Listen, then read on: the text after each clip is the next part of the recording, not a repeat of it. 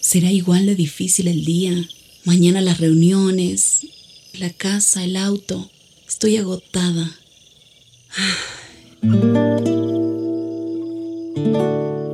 No importa cuántas cosas me hayan angustiado hoy.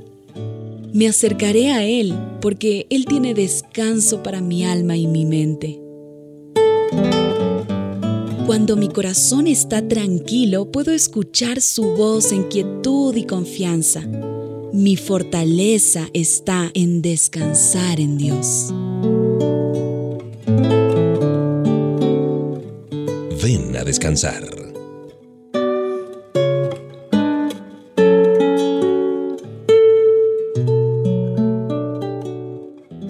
Bueno, le doy gracias a Papá Dios porque este es un tiempo muy especial y un tiempo magnífico para vivir y servir a nuestro buen Dios. Un abrazo de Mauricio Patiño Bustos, gracias por venir a descansar con HCJB. Pensemos en la incomparable puerta de oportunidad que está abierta de par en par frente a nosotros para alcanzar al mundo entero para Jesucristo. Es muy motivador, muy inspirador poder participar en la entrega del Evangelio a tantas personas. ¿Tú te has puesto a pensar en la posibilidad que tienes de no guardarte esa buena noticia, las buenas de salvación que nos entrega el Evangelio de Jesucristo, entregarlo a otras personas? Bueno, el apóstol Pablo debió haber sentido lo mismo cuando escribió a los Corintios y les habló de la puerta grande y eficaz que el Señor había abierto en Éfeso. Dios es así, Él nos está abriendo puertas todo el tiempo. Cada día despertamos a nuevas oportunidades para influir sobre otros para bien. Cuando seguimos a Jesús, comprendemos que las puertas no se abren cuando nos acercamos a ellas. Toda oportunidad significa que alguien ha ido antes de nosotros para golpear y abrir aquella puerta. La pregunta es, ¿pasarás tú por esta puerta o seguirás tu propio camino? Hoy tenemos capacidades tecnológicas y podemos transmitir las buenas nuevas del Evangelio por todas partes y con gran efectividad.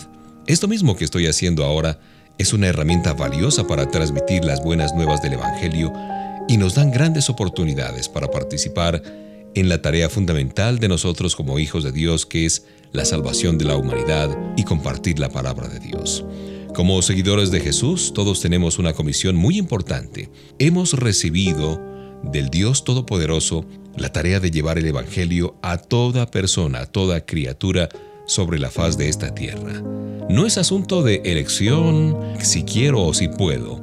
Ante nosotros tenemos una puerta abierta. ¿Estás dispuesto a entrar por ella y compartir las buenas nuevas de Jesús? Bueno, mientras ya empieza a sonar esta primera melodía, pensemos en ello.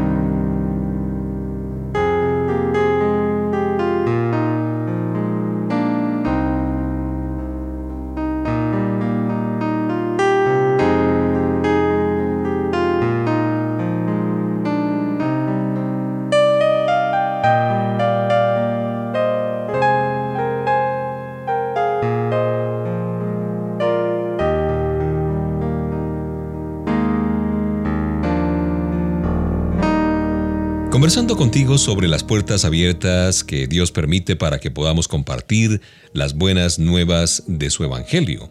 En varias de sus cartas el apóstol Pablo se refiere precisamente a las puertas abiertas como una figura literaria queriendo decir grandes oportunidades para predicar las buenas nuevas.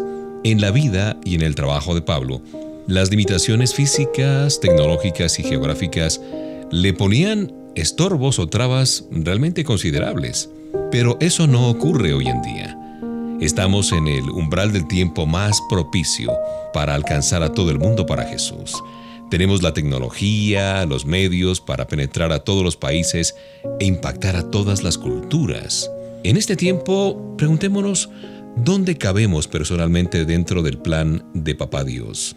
No podemos permitirnos cruzarnos de brazos y actuar como si esta tarea fuera solo de los pastores, de los misioneros, de un grupo de élite, digamos así. No, podemos tener razones para pensar que no estamos calificados, pero es tiempo que dejemos atrás las excusas. Podemos leer y estudiar la Biblia y luego compartirla con los demás. Tú tienes un Salvador en quien creer y has recibido vida eterna de Él. Por tanto, debes ser capaz de hablar de Él, de compartir de las buenas nuevas. Este es el tiempo para impactar al mundo entero con el Evangelio. Ya no podemos pensar en términos de solo eh, mi familia, mis conocidos, mi lugar de trabajo, mi ciudad o mi país. Lo que importa es el resto del mundo. Podemos comenzar en donde vivimos, pero no debemos parar hasta haber alcanzado a todos los grupos humanos que están sobre la faz de la tierra. Qué compromiso, qué desafío poder compartir estas buenas nuevas que el Señor nos ha dado de gracia, también ofrecerlas de gracia, entregarlas de gracia. Jesús murió para dar salvación a todos los hombres y mujeres de toda lengua y nación. No nos desanimemos, no nos excluyamos de esta responsabilidad. Tú puedes pasar a través de tu puerta abierta y tener una parte significativa en este ministerio de alcance mundial que es el de compartir las buenas nuevas del Evangelio de Jesús. Vida y esperanza.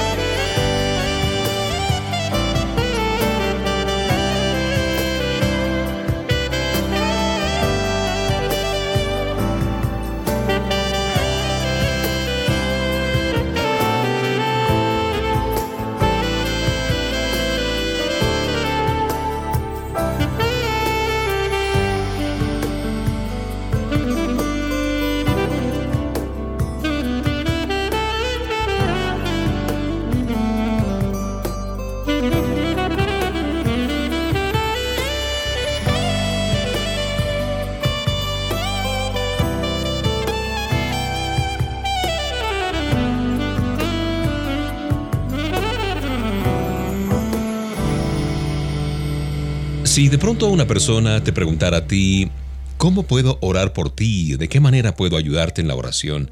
¿Tendrías la respuesta clara? Bueno, generalmente no sabemos qué decir. Lo mismo puede suceder con nuestros amigos, con nuestros relacionados, cuando les hacemos esta pregunta. Por lo general, mm, recibimos una respuesta vaga o muy general. Aprender a orar unos por otros no es algo natural. Tenemos que aprender, tenemos que ser enseñados. Y es por eso que la Biblia, la palabra de Dios, contiene muchos modelos de oración efectiva.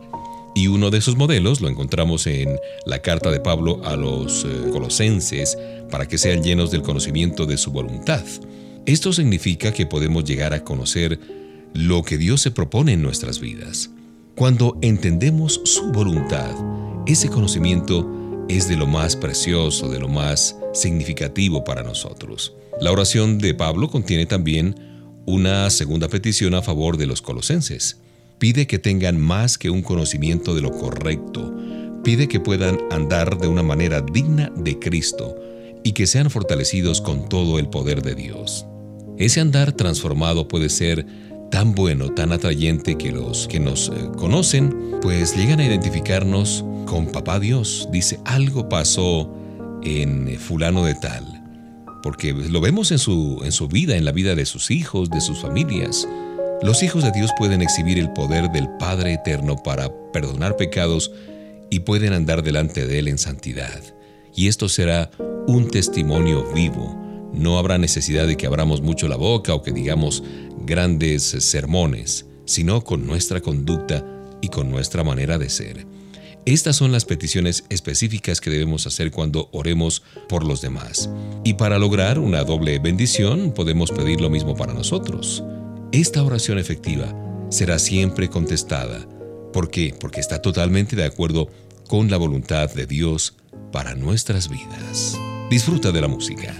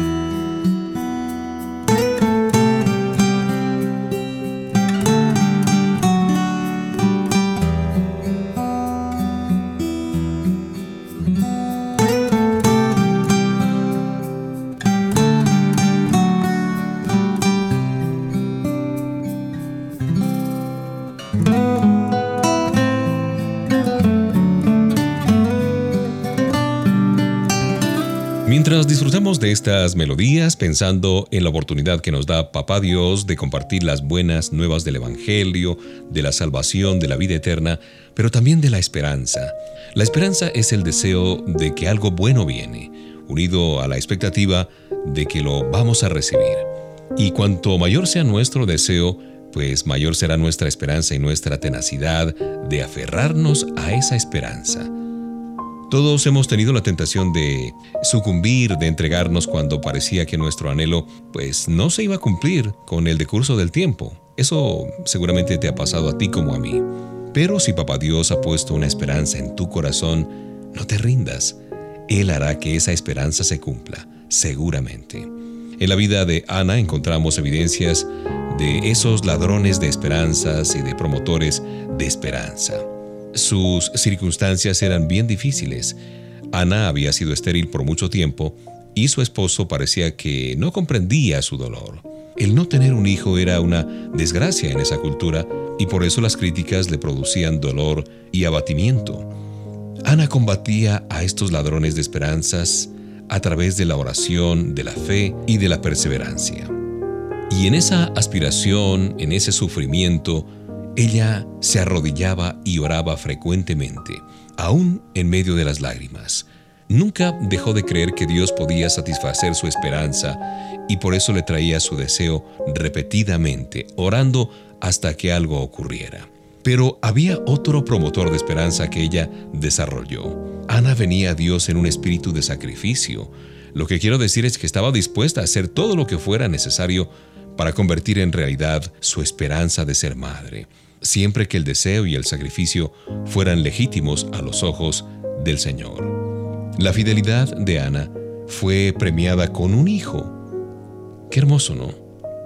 No siempre recibimos el objeto de nuestro deseo y a veces se nos va a demandar que redirijamos nuestras esperanzas a lo que Dios quiere para nosotros. Pero una vez que la esperanza de Dios sea plantada en tu corazón, aférrate a ella con tenacidad, como lo hizo Ana. Esa es nuestra gran ilusión, nuestra oportunidad de aferrarnos a la esperanza que solo trae Cristo Jesús y su palabra.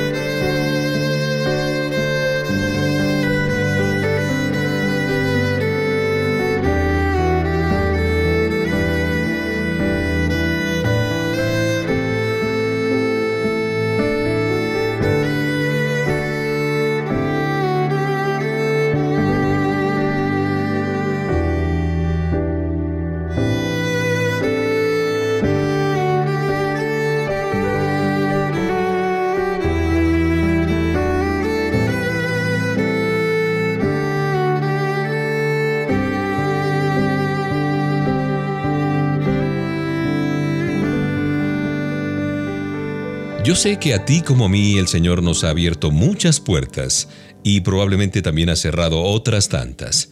Nos encanta tener esos relatos de gente exitosa, de personas comunes y corrientes como nosotros, cuyos logros superaron todas las expectativas. Aplaudimos sus logros, ya sea digamos en torneos deportivos, en actividades intelectuales o en el campo de los negocios, en fin. A los ojos de Papá Dios el verdadero éxito es algo que ocurre en nuestro interior y que se revela exteriormente por medio de nuestras acciones y reacciones.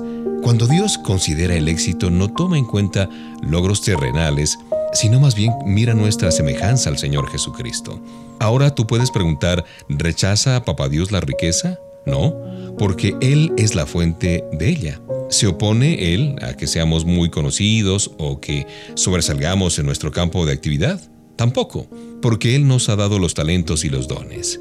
Pero no podemos decir que somos exitosos a los ojos de Dios cuando nos medimos por estos criterios puramente humanos. Dios dice que somos exitosos cuando después de haber recibido a Cristo en nuestro corazón, seguimos sus enseñanzas y nos parecemos cada día más a Jesús. Sí, Dios quiere que seamos exitosos y mujeres exitosas también, y por eso ha dado principios bíblicos en cuanto al éxito para que nosotros los practiquemos.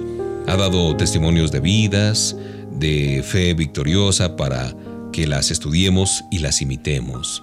Ha dado referentes en su palabra, hombres y mujeres que pasaron por momentos complicados, pero también de resonantes éxitos. Pero más aún, en su Hijo Jesucristo nos ha dado el ejemplo más poderoso de amor y de obediencia, de entrega, diría yo también. El Señor está comprometido con nosotros y con nuestros éxitos. ¿Qué tan comprometidos estamos nosotros con Él? Es la pregunta. Jesús dijo que Él no hacía por sí mismo ni de palabra ni de obra. Su deseo era vivir cada aspecto de su vida tal como Papá Dios lo había planeado. ¿Es ese también nuestro deseo? Que nosotros hagamos la voluntad de Dios mientras estemos en esta tierra? Si es así, entonces seremos triunfadores y seremos exitosos.